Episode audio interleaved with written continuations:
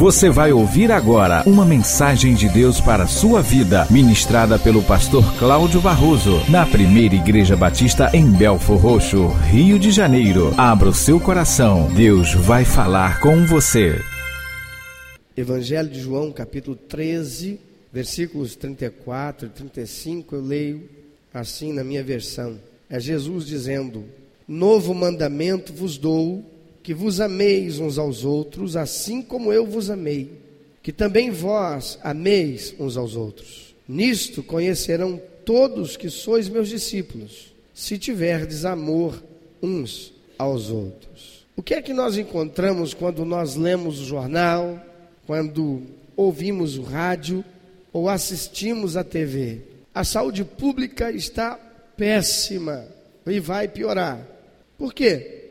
Corrupção. Ouvimos nos dias passados o ministro da Saúde ameaçado de ser retirado do seu posto e trocado por outro nesse toma lá da cá do Planalto, na tentativa de sustentar-se no poder, agradando politicamente a aliados ou tentando fazer aliados enquanto o povo sofre.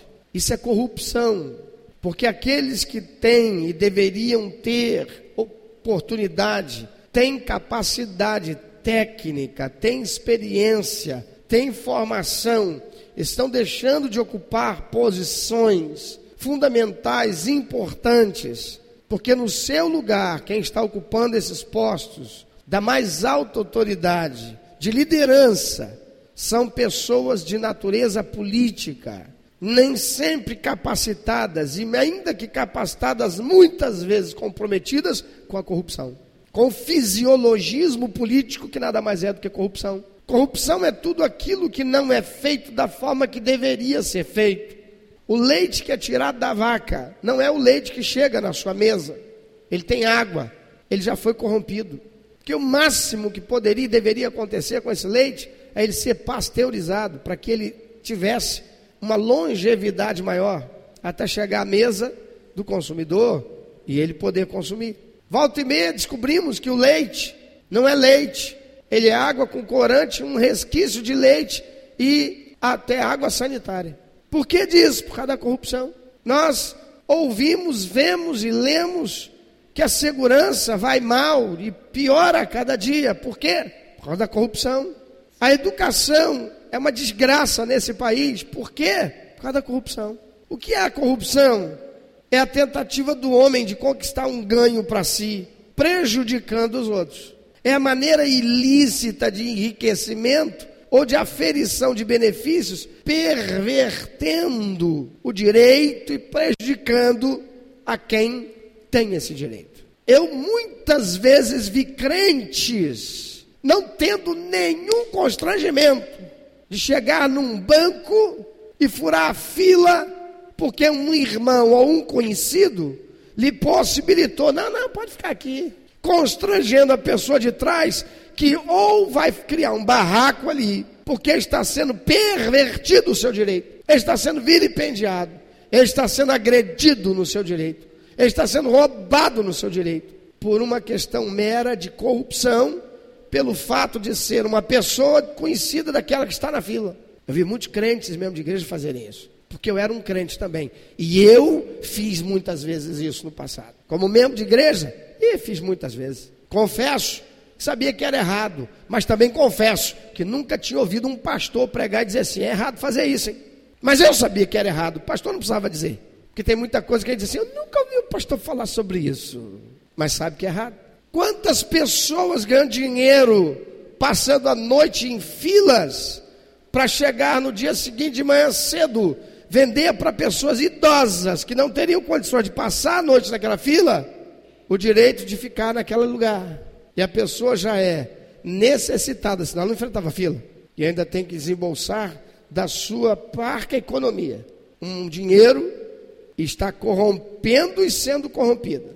Se aquele que fez isso nada cobrasse, perfeito. Passou a noite inteira guardando lugar para uma pessoa idosa. Mas ele guarda lugar para ganhar dinheiro. Vender nem sempre para uma pessoa idosa. Se vender já é errado para uma idosa, pior ainda. Mas quantas pessoas estão fazendo isso? De vez em quando eu encontro um, um flanelinha que é evangélico. Não é legal? Dia desses parei o carro, fui jantar num lugar, num restaurante. Eu vi uma vaga, vaga não, um espaço na rua. Porque não era estacionamento, era noite. Sem trânsito, não tinha placa nenhuma dizendo não pode. Então pode. Quando eu fui encostar o carro, opa, ô abençoado, ô abençoado, ô mantinho, peraí, peraí, vem cá, vem cá, ô, ô, como é que ele falava?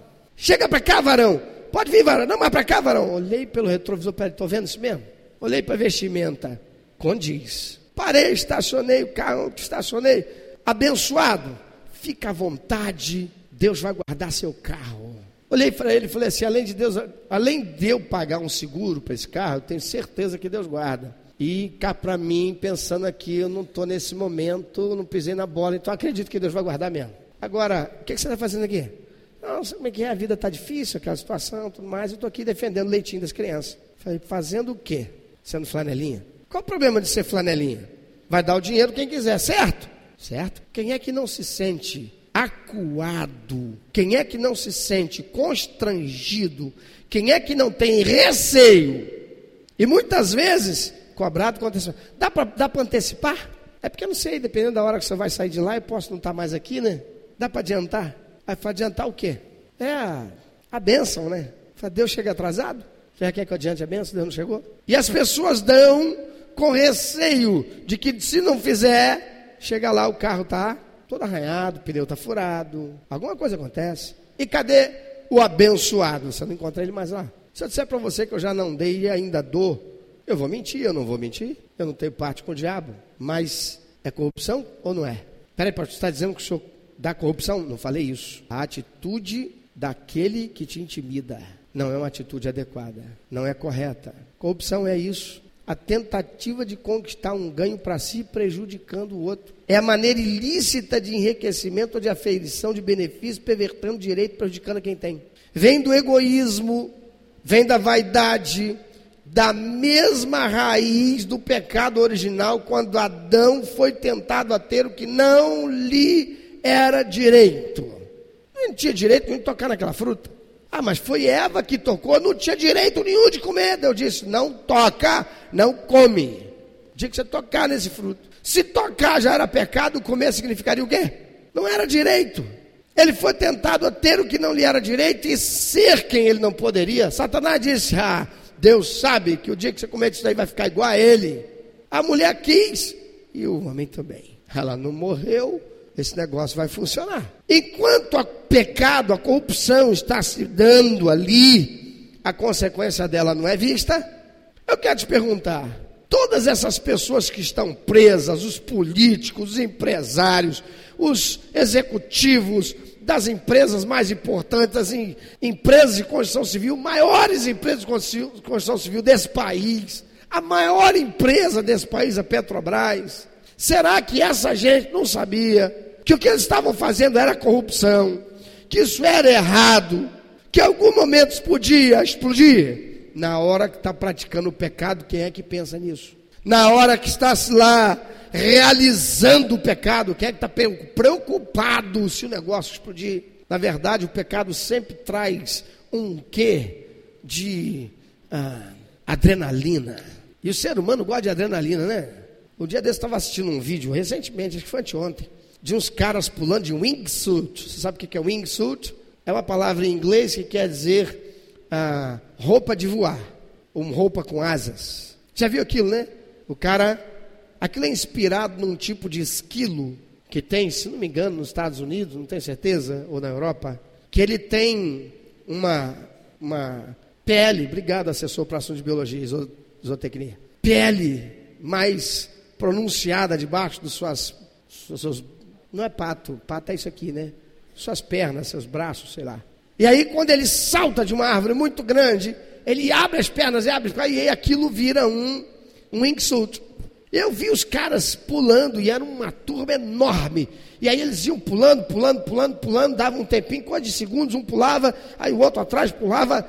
E eu vi os caras voando a mais de 160 quilômetros por hora.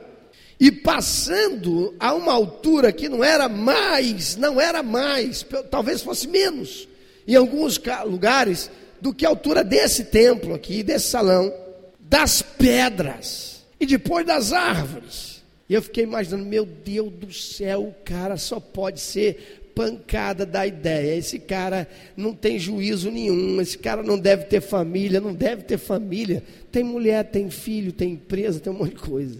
E dizem que pesca submarina é, é perigoso. Tem lá seus riscos. Mas vejo os caras fazendo negócio daqui. Por quê? Qual é a razão para que o negócio dura 15, 20 segundos? Aí ele puxa um, um, um paraquedas e ele vai ficar mais talvez um minuto até ele aterrissar. A coisa não dura dois minutos, mas parece uma eternidade enquanto ele está voando.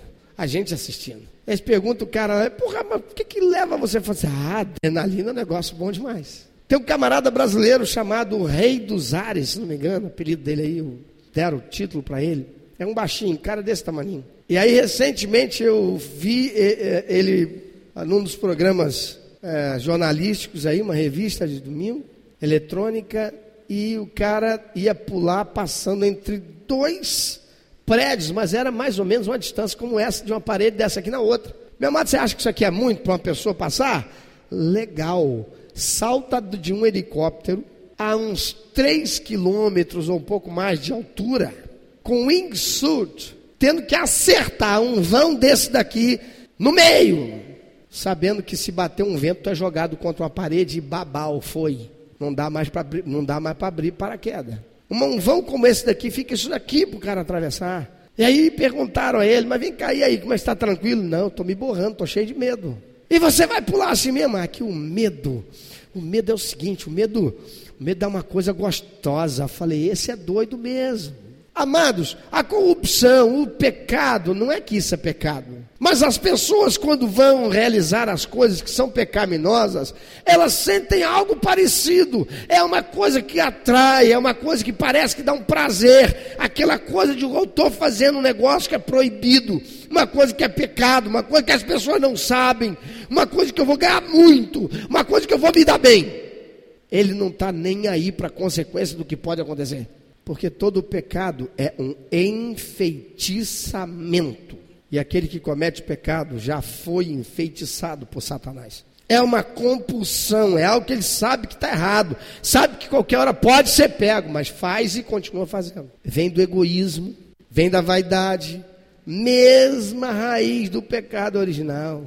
A corrupção que enfrentamos em nosso país está generalizada ela é encontrada em meio às pessoas do mais elevado nível social, político e cultural, mas também encontrada em meio às pessoas menos favorecidas da sociedade. A palavra de Deus afirma em Eclesiastes, capítulo 12, versículo 14, que Deus há de trazer a juízo toda obra e até tudo o que está encoberto, quer seja bom, quer seja mal. E a gente está vendo isso acontecer todo dia. Eles também. E os que estão praticando agora sabem. E por que, que não largam disso? Porque é um vício. Vira um vício. A pessoa toma gosto por aquilo que está fazendo errado. Alguém aqui já fumou? Ainda que seja por uma vez, por uma experiência, colocou um cigarro na boca e deu uma tragada. Alguém aqui, além de mim, alguém mais? Eu duvido que você tenha para dizer assim, foi uma experiência gostosa. Eu duvido. Tem gente, se bobear, põe os bofes para fora, vomita tudo que não tem. Porque o troço é muito ruim. O troço é desgraçado. Mas por que é que a pessoa continua? Se a primeira experiência que ela tem é que é ruim, é que ela olha e há uma sedução para ela voltar a fazer. Alguém aqui já bebeu cachaça sem nunca ter bebido? Todo quem bebeu, bebeu a primeira vez. Mesmo que você não tenha sido um pinguço, nem virou. Mas alguém além de mim colocou cachaça na boca e virou aquele troço e bebeu de uma golada só. Alguém alguma vez além de mim levanta a mão. Eu duvido que você vai dizer que um troço foi. Rapaz, quando aquilo desceu, que coisa gostosa. Eu duvido. O troço desceu queimando, que parecia, meu irmão, que tu tinha bebido ácido sulfúrico que estava correndo tudo por dentro. Sem contar que a boca parecia que pegou fogo, se riscasse um fósforo, ia virar dragão. Uau! Queimava quem estivesse na frente. E por que que voltou a beber? Porque o troço é desgraçado. É, é uma sedução, é um enfeitiçamento diabólico. E a pessoa volta a beber. Há todo um contexto de outras coisas que se inserem nesse negócio e daqui a pouco a pessoa está fumando e a pessoa está bebendo. Nem gostoso o troço é. Eu tive um primo que, glória a Deus, o Senhor me deu alegria de conduzi-lo à salvação antes que ele partisse, mas a vida inteira eu o conheci como um pinguço. E o negócio dele era beber branquinha. E o cara era motorista de ônibus. Como motorista de ônibus, eu acredito que ele foi um excelente motorista de ônibus, porque eu nunca soube que ele tivesse problema, porque ele aposentou como motorista de ônibus. Então, não sei. Não conheço a vida dele nessa intimidade. Já faleceu. Está na glória com Jesus. Aleluia. Mas, muitas vezes, quando eu o via na época de férias, ele estava sempre com uma garrafa de cachaça. O hálito dele era de cachaça. O olho dele era injetado e vermelho, cheio de cachaça. Eu acredito que se alguém escasse um fósforo perto dele, ele incendiava. E quando ele bebia, ele dizia assim: ele fazia um negócio dali, ó. Como é que é? Ele dava um estalo, eu sei que o troço estalava. Devia ser porque estava pegando fogo, já crepitando aqui dentro. E ele dizia: Que delícia. Eu falei: Meu Deus do céu, se isso for delícia, Jesus, eu ainda não conhecia o que, que é bom. Eu vi ele fazer tanto aquilo que um dia escondido eu tive vontade de fazer e eu coloquei na boca. Meu irmão, para quê? Mas quando eu fiz 16 anos, eu me encontrei com um primo que eu não via há muito tempo. E eu passei um verão inteiro só bebendo cachaça. E eu só parei na noite, que eu bebi tanto e ele também. Que quando eu cheguei em casa, a porta dos fundos ficava aberta na casa de praia do meu avô, que eu entrei. A minha cama ficava no mesmo quarto que meu avô e minha avó dormiam, porque a casa era pequena para um milhão de gente. E quando eu entrei, que encostei a porta da cozinha, que era a porta dos fundos, que tirei o calçado para não fazer barulho, todo o cuidado para não acordar vovô e vovó, que eu deito, só deu tempo de deitar e levantar, chamando Raul e empesteando todo o lugar com aquele cheiro desgraçado de toda a cachaça que eu bebi misturado com o que eu comi. E por anos, dez anos, eu não voltei lá com vergonha. Por quê? Porque a palavra de Deus diz que as más conversações corrompem os bons costumes. Diga-me com quem andas, eu vou te dizer quem és. O troço é ruim, é desgraçado, mas existe uma sedução para te levar a praticar aquilo. É terrível. A palavra de Deus diz em Marcos 4, 22: Porque não há nada encoberto que não haja de ser manifesto, e nada se faz para ficar oculto, mas para ser descoberto. Dá uma olhadinha para quem está ao teu lado. Pergunta para ele: Tu já assistiu aquele filme? Eu vi o que você fez no verão passado? Alguém sabe o que você fez. Esse alguém não precisa ser um ser humano. A palavra de Deus diz em Apocalipse 12, 10 que o diabo, Satanás, está diante do trono de Deus 24 horas para nos acusar. Ele não acusa com aquilo que ele não sabe, ele acusa com aquilo que é verdade, que ele sabe a nosso respeito, do que a gente faz errado, que ninguém viu, e olha o que diz a palavra de Deus: porque não há nada encoberto que não haja de ser manifesto, e nada se faz para ficar oculto, mas para ser descoberto. Você fez? Vai ser descoberto. Cedo ou tarde, ainda que leve nove meses, vão descobrir. Eu conheci gente que conseguiu esconder gravidez por nove meses, irmão. Verdade. Está dizendo assim, mas como? Ninguém viu que a barriga estava crescendo? Não viram? Porque colocava um recheio e ia colocando, e para todos os efeitos a pessoa estava engordando, porque come mais mesmo. Vai dizer que não come. Come ou não come? Come. Fulano, está tá ficando gordo, hein, fulano? E não sabendo o que fazer. Um dia, quando menos esperou, ah, já nasceu. Pronto, todo mundo ficou sabendo. Não deu nem tempo de ir para um hospital, arrumar um jeito de alguém ficar com a criança, nada. E a vergonha veio. Acabou. Há algo que aqueles que estão vivendo na corrupção sabem, mas fingem não saber. Sabe o que é? Eles estão sozinhos. Não podem contar com ninguém, porque ninguém ama ninguém. Nesse contexto, é cada um por si. Eu vou confiar em quem? Eu sou o comerciante corrupto. Eu vou confiar no fiscal que é corrupto.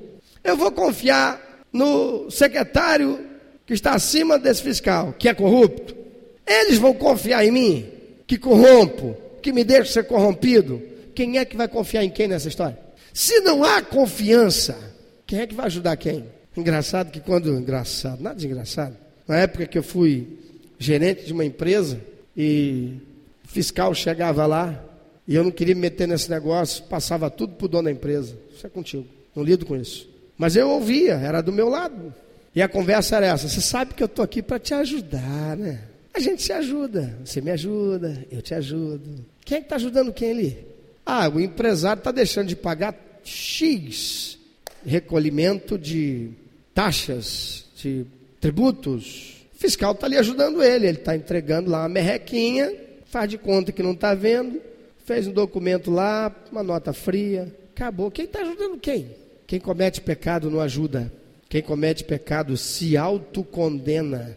E se eu contribuo para que o outro cometa pecado, eu estou condenado a mim mesmo, eu estou condenando a mim mesmo. E segundo diz a palavra de Deus, eu já estou condenado. Não há amizade, não há companheirismo, não há fraternidade. É cada um por si. São amigos enquanto o interesse se consuma, mas é pura hipocrisia. Ninguém ajuda ninguém Nada é feito sem se esperar algo em troca. É o famoso, uma mão lava a outra. Lava-se para lavar a minha.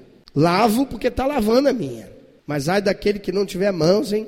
Não vai ter ninguém, porque nesse universo de corrupção, se você não tem nada para oferecer, você não tem nada para ganhar. É por isso que o pobre nesse país só se lasca. Ele tem o que para oferecer? Ah, não, ele tem. Quer ver como é que ele tem? Ano de eleição. Tá vindo aí? Ele é pobre. Ele não tinha nada para oferecer, por isso que nunca um político foi lá.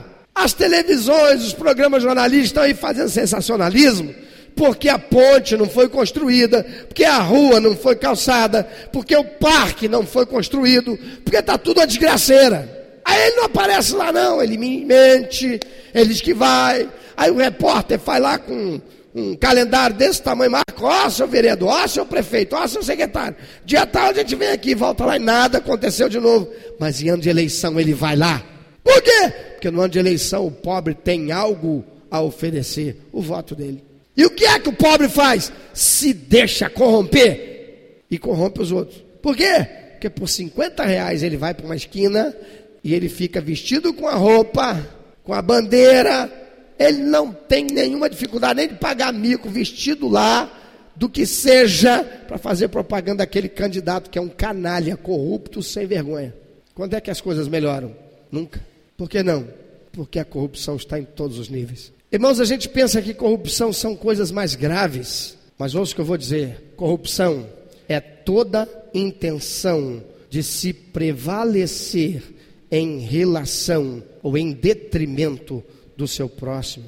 A corrupção é como todo pecado, parece doce ao paladar, mas destrói quem a digere, produzindo um câncer que vai corroê-lo até a morte. Por isso, Jesus estabeleceu a igreja, o lugar daqueles que, chamados para fora do pecado, vêm com suas vidas destruídas ou não, mas vêm para serem transformados em novas criaturas, morais e espirituais para deixarem de ser cidadãos do mundo, para serem cidadãos do céu, tornados filhos de Deus, porque foram regenerados em Cristo Jesus. No mundo cada um é por si, na igreja de Cristo somos todos um por um e somos todos um pelos laços do amor de uns pelos outros e de Cristo. Por isso, a igreja só é a igreja de Jesus se ela expressar amor em suas atitudes coletiva. A igreja expressando amor e particular, pessoalmente, o crente expressando amor. Por isso Jesus Cristo disse: Nisto conhecerão todos que sois meus discípulos, se tiverdes amor uns aos outros. Eu queria que você repetisse esse texto, Jesus. É ter amor uns aos outros. Você pode falar para quem está do teu lado, é amor uns aos outros outro. Você pode escolher mais alguém e dizer, é amarmos uns aos outros. Então, amados, se assim é, por esta razão, é inadmissível a fofoca no meio da igreja. E é inadmissível um crente que fofoque. Um crente que, não, mas eu não fofoco, eu só estou fazendo um comentário. É desgraçado, é maldito, é maledicência. Não, é só uma crítica. É crítica coisa nenhuma. É maledicência, é fofoca. Se eu não achei legal a saia da irmã, eu não tenho nada que falar com a outra. Se eu achei que a saia da irmã não está decente, é com ela que eu tenho que falar. Então eu estou vendo ali a braguilha da irmã ali aberta. Aí é diferente, eu não vou chegar lá, irmã, olha só, vai voar, fecha aí, fecha. Não vou falar. Por respeito e consideração, amor a ela, eu vou pedir uma outra irmã e vou dizer assim: irmã, por favor, procura lá a irmã Thelma. Diga para ela no ouvido dela que a braguilha dela está aberta para ela fechar. Como é irmã que faz, não fala que fui eu que falei, não, senão ela vai de constrangimento. Ela precisa saber que sou eu que vi? Não, ela só precisa saber que a braguilha está aberta. Aí eu falo para a irmã, a irmã vai lá, daqui a pouco a irmã vai lá e fala com ela, mas vai para ela e fala assim: Ih, tu não sabe da maior, irmã, da maior bobeira, tá com a braguilha aberta. Sabe quem viu? O pastor Cláudio. Fofoqueira desgraçada. Jesus diz assim: é melhor tu arrancar essa língua e sem língua tu ir para o céu do que com a língua tu ir para o inferno. É inadmissível a intriga no meio da igreja. E é inadmissível que haja um crente que faça intriga. O cara é crente no trabalho, ele participa daquele grupinho que fica falando mal do chefe e construindo a situação para derrubá-lo ou derrubar o colega. Isso é corrupção, isso é pecado, isso é desgraçado. Isso é coisa de crente, não de um filho de Deus, uma filha de Deus. É inadmissível a inveja. Quer dizer que o meu irmão foi abençoado, ele veio aqui para frente para falar, irmãos, eu estou aqui para glória a Deus, eu consegui a minha casa própria, e o outro pega lá. Pois é, eu estou nessa igreja há 30 anos, eu sou dizimista, eu sou ofertante, vezes aqui, e o cara lá está com um carro. Deus não é injusto com ninguém, irmão. Deus dá a cada um segundo a sua vontade, mas também conforme o merecimento de cada um. Salvação ninguém merece. Mas tem crente que é dizimista, é ofertante, mas não tem a língua convertida e depois ainda é ciumento e invejoso, porque vê a prosperidade do outro e não prospera e ainda fica batendo no peito dizendo: Senhor, e aí, minha vez, ó, engoli barriga por quê, senhor? E não sabe depois por que, engoliu barriga.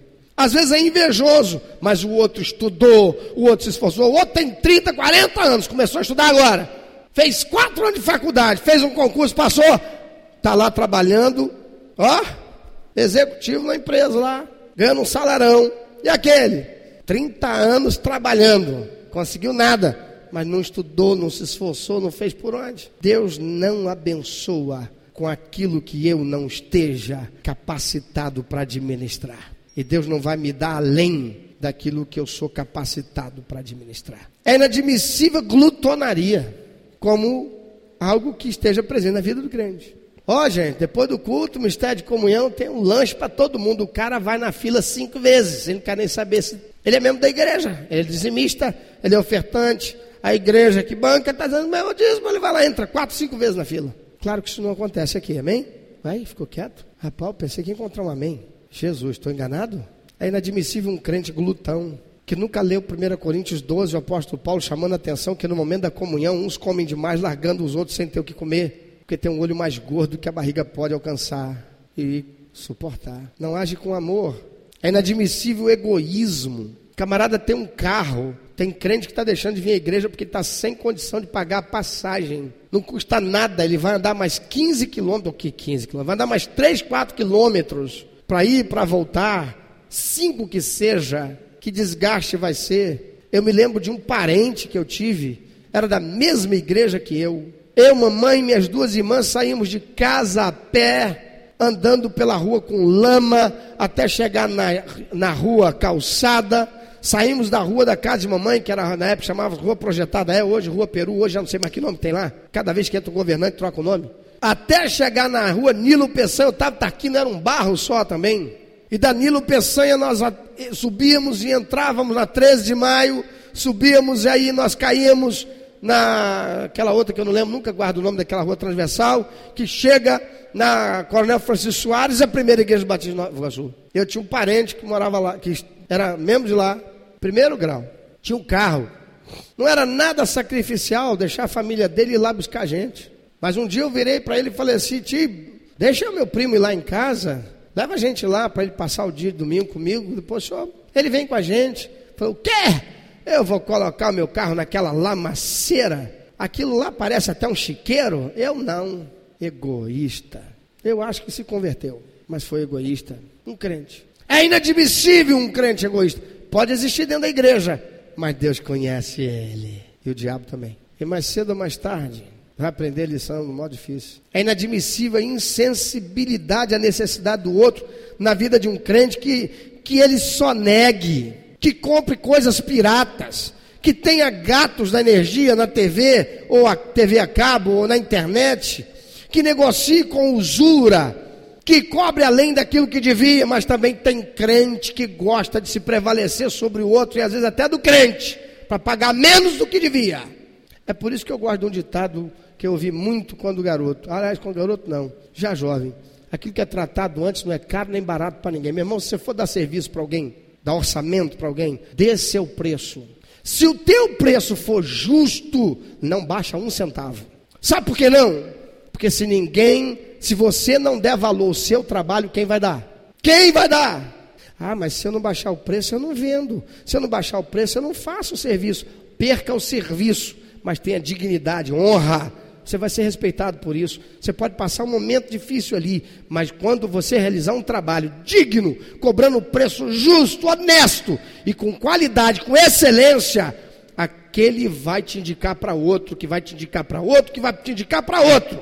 E daqui a pouco você não tem falta, e pelo contrário, você é alguém conhecido como alguém que tem preço justo, e o trabalho é honesto, e você tem excelência. Aí vem o outro lá, você já deu o preço, você presta serviço. Aí o outro vem regatear. Eu falei, não, senhor, não, senhora. O que é tratado antes não é caro nem barato para ninguém. Se você não der valor ao seu serviço, se você não se der valor, quem vai dar valor a você? Ah, mas eu vou perder. Não vai perder nada. Você vai deixar de trabalhar para alguém que não tem amor, que não vai te valorizar. E a palavra de Deus diz que digno é o trabalhador do quê? Do seu salário. É justo você não colocou o preço com usura, você não deu um orçamento com usura, então é justo. E eu regateei muito, hein? E quando é com ímpio, a coisa é outra. Por quê? Uhum. Sabe o que, que o ímpio faz? A corrupção construiu isso no senso comum. Não, eu tenho que baixar o preço pelo seguinte: eu não sei até onde o cinto dele pode chegar. Eu sei lá que se ele para vestir a roupa, ela para vestir a roupa botou o cinto cá em cima, porque sabe que eu vou regatear. Então vou regatear, regatear, regatear, até o cinto chegar. Quando o cinto chegar, eu achei, ou ele vai me vencer, eu vou vencê-lo. Aí o cinto chega no lugar. Aí eu pago. Isso pode funcionar e ser assim lá entre os ímpios, mas entre os crentes não. Porque isso é não ter amor. Isso é não ser um cristão autêntico. Isso é não viver a verdade. E Jesus disse: Todos saberão que vocês são meus discípulos se vocês tiverem amor uns com os outros. Então tem um gato na energia elétrica. O vizinho sabe, ele passa lá e ele olha. Hum, olha lá, hein, crente. Que amor eu tenho por ele? Mas não estou prejudicando ele em nada. Ele não paga minha energia elétrica? Sim, mas ele vai para o inferno por tua causa. Porque que Jesus é esse que ele vai aceitar? Que é esse Jesus que você tem na sua vida, que não fez diferença para você ser alguém digno, honesto e correto. Que amor você está expressando para com o próximo que está perdido sem Jesus? Se você não tem um testemunho para dar. Aquele que ama Deus, ele busca ser justo, e a palavra de Deus diz que o justo viverá por fé. O justo não dá jeitinho e não aceita jeito do mundo para conquistar, para ganhar, para prevalecer de jeito nenhum. O que, que Jesus faria se um crente estivesse com dificuldade financeira e lhe oferecesse a sua TV que vale 500 reais por 100 reais? O que, que você acha que ele ia fazer? Ele tem uma TV em casa, vale 500 pratas, mas ele está passando um aperto ficou desempregado, o auxílio-desemprego já acabou, ele não conseguiu ser reempregado, está num momento difícil. Aí ele pensa, fazer o quê? Não posso ficar sem as coisas dentro de casa. Ele pega e diz, eu tenho uma televisão, televisão aqui usada e tal, mas vale 500 reais. Mas se eu oferecer por 500 reais, difícil. Ele começa a oferecer ninguém compra. Aí ele chega para alguém e oferece, cara, eu tenho uma TV de 500, mas eu tô, tá, tá demais, estou muito apertado, precisando de uma galinha morta. 100 reais é sua. Se fosse para Jesus que ele tivesse oferecendo, Jesus ia fazer o quê? Comprava ou não? Será que Jesus ia pensar assim, como alguns crentes pensam? Não, crente não vai pensar isso, me perdoe, imagina se crente vai pensar isso. Crente não se deixa ser influenciado por Satanás com pensamentos corruptos, né? Mas será que ele faria como algumas pessoas fazem, assim, olha, ele está apertado, se eu não comprar dele, ele vai vender para outro, quem sabe até para um ímpio. Então eu compro, 100 reais eu compro, vou até fazer melhor, vou comprar e vou dar, vou doar para a igreja. Que legal, né? Será que Jesus faria isso? Será que é isso que Jesus faria? O que Jesus faria se um crente estivesse vivendo em uma situação de enfermidade na família e precisando de 5 mil reais para pagar um procedimento médico? E aí ele vem, ele tem um carro que vale 10 mil reais e oferece por 5 mil para Jesus. Será que Jesus compraria para ajudá-lo? 10 mil. É necessidade. Se eu não se eu não comprar dele, ele vai vender para outro. Só galinha morta, velho. Se eu não comprar dele, ele vai vender para o outro ali. Quem é que vai deixar de comprar? Vale 10 mil, o cara está vendendo por 5. Eu comprar por 5 mil, imagina. Se eu vender por 7, já ganhei 2 mil só de abrir a boca. Será que Jesus faria isso? Como tem tanta gente fazendo? Ou será que Jesus diria para ele: Você está precisando, então você não vai vender nada. Eu vou servir você, eu vou te abençoar, eu vou cuidar de você nas tuas necessidades. Eu não vou deixar você passar dificuldade, eu não vou deixar você passar necessidade. Deus alguma vez prometeu que Ele iria suprir-nos em todos os nossos caprichos? Tem isso na, na, Bíblia? Alguma vez, em algum lugar na Bíblia, está promessa de Deus de que Ele vai dar carro, casa, isso e aquilo outro? Vai? Aliás, deixa eu fazer um parênteses aqui. Que coisa interessante, rapaz. Irmãos, ser membro da Igreja Batista deve ser um troço muito ruim. E vocês são todos masoquistas. Que eu ligo a televisão em determinado canal, eu só vejo gente bem sucedida para dizer que é daquela igreja. Mas eu não encontro uma pessoa para dizer assim: eu sou uma pessoa pobre, trabalhador, ganho salário mínimo, saio 5 horas da manhã de casa, enfrento uma condução apertada, eu levo marmita debaixo do braço, mas executo o meu trabalho com dignidade, faço com excelência. No meu emprego, pode vir aqui e ver, as pessoas falam bem de mim porque eu tenho compromisso com Jesus e com a palavra dele, que diz que eu tenho que ser sal e luz. E sabe por que eu sou assim? Apesar disso tudo, não falta nada para mim na minha casa, porque meu Deus é fiel. E sabe por que eu tenho essa alegria? É porque eu tenho Jesus no meu coração. Mas não, eu sou empresário, eu sou dentista, eu sou cantor sertanejo, eu isso, eu aquilo, aquilo outro, eu tenho isso, tenho aquilo, aquilo mais, e eu sou da igreja tal. Nem o nome de Jesus é falado, porque quem dá essa prosperidade toda é a igreja, não é Jesus. Sabe por que, que a propaganda é essa? Corrupção. Por quê? Porque a corrupção, corrupção é aquilo que não é a verdade.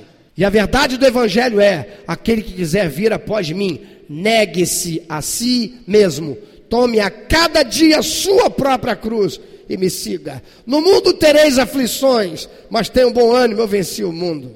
E aquele que não me negar perante os homens, também eu não o negarei, eu reconhecerei perante meu Pai que está nos céus. O que, que Jesus faria? Jesus entraria no problema dessa pessoa para suprir a necessidade dela e não deixar que ela fosse ainda mais oprimida. E quantos crentes pelas igrejas por aí estão vivendo esse tipo de realidade? É porque não estão vivendo numa igreja de Jesus. Estão vivendo num lugar onde talvez elas tenham que ser sucesso. E ser sucesso para Deus, meu amado. Segundo Jesus diz, é dar prazer ao coração de Deus. E foi Jesus quem disse que aquele que tiver dois, dê um para quem nada tem. Foi o Senhor quem falou: aquele que quiser ser o maior entre vocês, seja esse que vos sirva. E ele mesmo disse: ameis aos outros como eu vos amei. Como é que foi que ele amou? Se entregando na cruz, entrando na frente, se colocando no nosso lugar para que a gente tivesse salvação e vida eterna. O que é que os crentes estão vivendo como padrão de vida cristã? Tem muitos assemelhados com o mundo corrompido. E quantos estão vivendo pelos padrões de que Jesus disse? E acabei de falar, está lá no verso 34 que nós lemos. Ameis uns aos outros, assim como eu vos amei, que também vos ameis uns aos outros. A igreja de Jesus deve ser o oásis que faz toda a diferença nesse mundo de corrupção, de egoísmo, de vaidade. A igreja de Jesus tem que ser formada por aqueles que foram regenerados, abandonaram e abominam o estilo de vida desse mundo que é baseado na corrupção, na vaidade, no orgulho, no pecado. E são pessoas que dão a si mesmas, porque Jesus se deu por elas. E a igreja, como corpo, ela faz a diferença, mas individualmente cada um também o faz com seu testemunho lá fora. Eu quero te dar um exemplo ilustrativo do que é a igreja através de um vídeo que eu queria que você assistisse agora.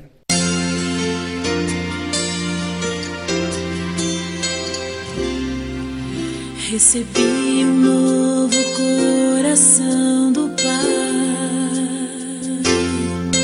coração regenerado, coração transformado coração que é inspirado por Jesus. Como fruto deste novo coração, eu declaro a paz de Cristo, te abençoo, meu irmão. Preciosa é a nossa comunhão.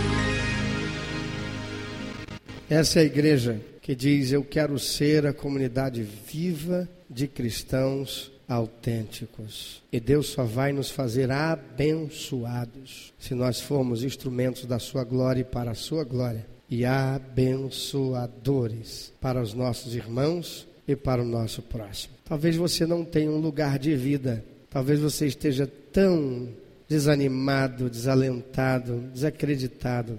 Talvez você venha de uma experiência religiosa em que você não encontrou isso que foi pregado aqui, isso que foi expressado através desse vídeo. Nós não somos uma igreja perfeita, mas aqui nós queremos ser uma comunidade viva de cristãos autênticos. Cristãos que se corrigem uns aos outros. Cristãos que não aceitamos o pecado, a corrupção, a injustiça. Por isso, nós aqui propagamos a palavra de Deus e temos como padrão viver pelos princípios e valores que o Senhor estabeleceu. Se você quer encontrar um lugar de vida para você, onde você não vai encontrar perfeição, mas vai encontrar seriedade e compromisso de pessoas imperfeitas que erram e são corrigidas quando errarem, de pessoas imperfeitas que erram e quando corrigidas se reconhecem erradas e corrigem o seu erro se você quer ser membro de uma comunidade viva, aqueles que estão realmente comprometidos para permanecer e construir um lugar de vida para si e para o próximo. Então, nos dê oportunidade de sermos conhecidos por você. E você, meu irmão, minha irmã, não tem como você ser um verdadeiro discípulo de Jesus se você não corrigir-se à luz do padrão Deus exige de cada um de nós para sermos cristãos autênticos e para sermos a igreja de Jesus Cristo. De que modo você tem se conduzido em meio àquilo que esta palavra de Deus veio confrontar você nessa hora? Diga alguma coisa para Deus e use esse minuto para fazer a sua reflexão e se colocar perante Deus. Você já tem sido aquele crente que na hora da pregação o sono é tão forte, o cansaço é tão terrível, mas que incrível, interessante, vai todo embora quando chega em casa e liga a televisão para assistir aquele filme? O que é que está errado? Será que é porque você não tem uma disciplina espiritual para fortalecer o teu caráter e para fortalecer o teu espírito, de modo que a palavra de Deus, que é pão, que dá alimento, que sustenta, que é água, que lava, que umedece, para que você, como barro, seja moldado da maneira que o Senhor quer, para te fazer um vaso que Ele vai tornar cheio de unção e capacitar também com coisas materiais, não para que você seja um vaso que carrega estas coisas só para você, mas para que possa verter sobre o reino de Deus aqui na terra e ser bênção na vida de tantas outras pessoas. Vaso na mão do oleiro, às vezes quebra, porque já está tão duro, porque tem caroços de terra dura, ressequada no seu meio. E aí, às vezes, o oleiro tem que quebrar tudo de novo, amassar, jogar água de novo e amassar, e bater para desfazer os torrões, para que então, como uma massa flácida, maleável, moldável, ele possa colocar na roda e ir manipulando até tomar a forma linda de um verdadeiro e frutífero discípulo de Cristo Jesus. Eu quero ser Senhor amado, como um barro nas mãos do oleiro quebra minha vida e faz-a de novo. Eu quero ser, eu quero ser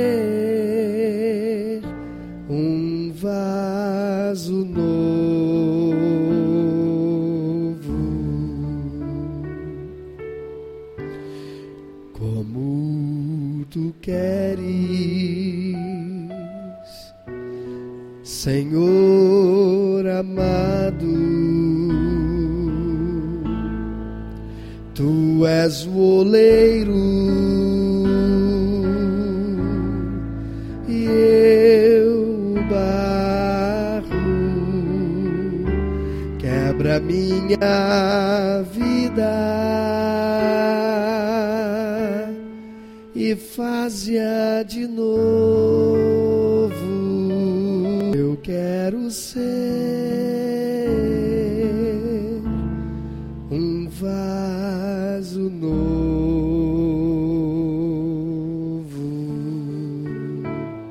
para a tua glória, Senhor. Que esta igreja seja cheia de vasos novos, vasos moldados nas mãos do Senhor, vasos de honra para a tua glória que o Senhor encha com a tua unção poderosa.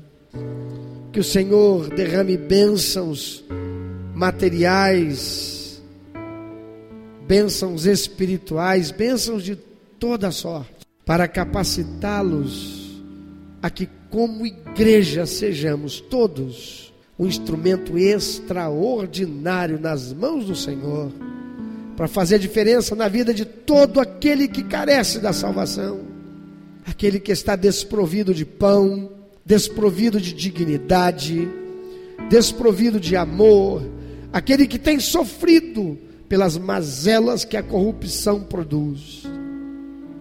Somos só uma igreja, Senhor. Mas desde quando o Senhor precisou de milhares para fazer algo extraordinário? Então vem, Senhor. Decide usar esta igreja de modo sublime, sobrenatural, extraordinário. Dá, Senhor, que a tua glória seja manifesta aqui de modo tão tremendo, que dos quatro cantos desse planeta queiram saber o que o Senhor faz e por quê, e todos saberão que é porque nós nos voltamos para ser a comunidade viva de cristãos que buscam viver pelos princípios e valores da tua palavra, que erram, que falham, mas não permanecem no erro, que se deixam ser tratados, moldados e, se necessário, quebrados e amassados para serem refeitos em um vaso de honra para o louvor da tua glória. Que seja assim, Senhor, em nome de Jesus. Que este lugar seja um lugar que aqueles que precisam de cura, aqui venham, Senhor, e saiam daqui curados pelo poder do Senhor. Daquilo que a ciência não tem, mas o Senhor tem, porque todo o poder reside em Ti. Que esse lugar seja um lugar, Senhor, em que coisas sobrenaturais ocorram de modo a surpreender até mesmo mais temeroso e fervoroso dos teus filhos, para a tua glória, Senhor. E que a tua palavra sempre seja pregada com ousadia, com intrepidez, com propriedade profética, de modo a penetrar profundamente a alma, o coração e a razão de todo aquele que a ouve e que o Senhor Espírito Santo neles promova a transformação pela renovação do entendimento para a glória de nosso Senhor e Salvador Jesus Cristo. Aleluia. Amém. Senhor, agrada-te do culto que a ti prestamos. Recebe os louvores, Senhor, a adoração Recebe, Senhor, a disposição de cada coração que se quebranta, a razão de cada um que reconhece, e todo aquele que daqui sai disposto para viver sob os princípios e valores estabelecidos pelo Senhor, e que assegurarão a todos nós de que o Senhor se alegrará e por consequência receberemos a força, a capacitação os recursos de que precisamos. Obrigado por tua fidelidade e teu amor.